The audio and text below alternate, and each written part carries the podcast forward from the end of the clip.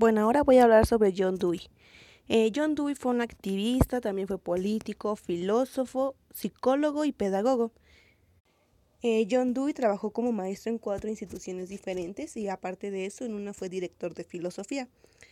Eh, fue también amigo de Hegel y de Immanuel Kant, que como sabemos, pues también tiene sus propias aportaciones a la educación y son muy importantes en, en la historia educativa.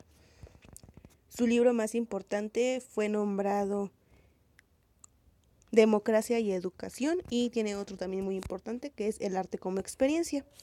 Dentro de sus postulados, él piensa que el principal significado de educación para un niño es enseñarle sobre la experiencia, pero más que experiencia como hacer que ellos experimenten más lo real, la realidad que lo fantástico, hacer que los niños jueguen con cosas de, de la realidad que sea como que más realista, algo que los lleve al aprendizaje más, más común, más,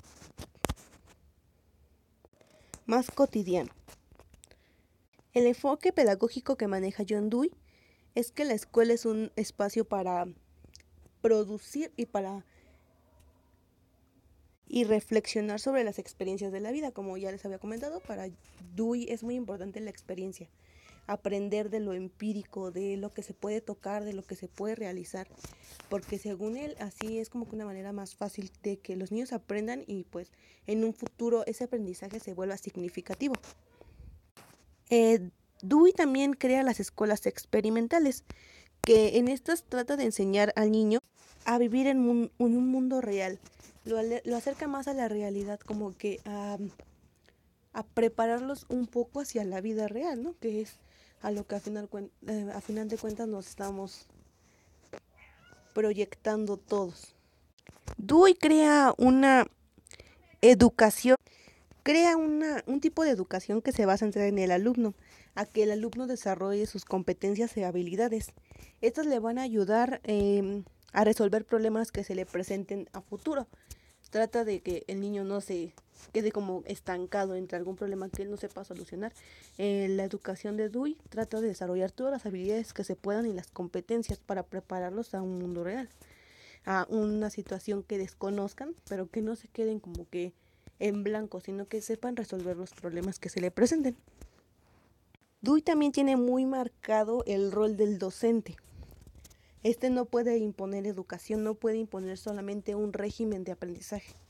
Él está en un aula de clase para potencializar esas habilidades, descubrir las habilidades y competencias que puede tener un niño y desarrollarlas a, la máxima potencia. Y de acuerdo a esto, el rol del alumno es, él es el que se va a centrar en el rol activo de la escuela, ¿no? Él tiene que aprender a desarrollar esas habilidades, a tener ese interés por aprender y por desarrollarlas. Y también de alguna forma él tiene que elegir entre las materias que el mismo niño piense que lo van a ayudar más a, llevar un aprendizaje más real, a más a tener un aprendizaje que lo lleve a más experiencia real, que él sepa que en un futuro le podría ayudar mejor o de mejor manera.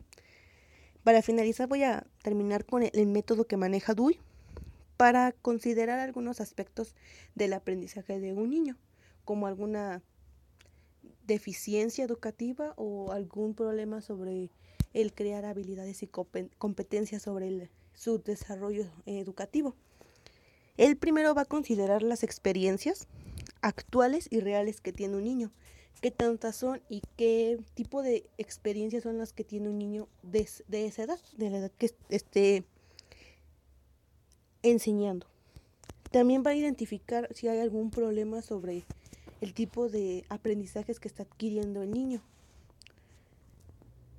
Va también a acceder un poco de la experiencia, como sabemos el término principal de Dewey es la experiencia, por eso se vuelve un poco repetitiva la palabra. Y a partir de esto él tiene que crear un método de solución sobre qué aspecto de toda la experiencia que ha tenido ese niño o del aprendizaje que ha adquirido de forma empírica le ha como que trabado un poco el desarrollo de las habilidades y las destrezas. El método de Dewey tiene que crear un método de solución para poder erradicar un poco ese problema, para que el niño no se quede estancado en su desarrollo educativo, porque de esta forma también estaría truncando como el desarrollo social que puede tener un niño en la vida real.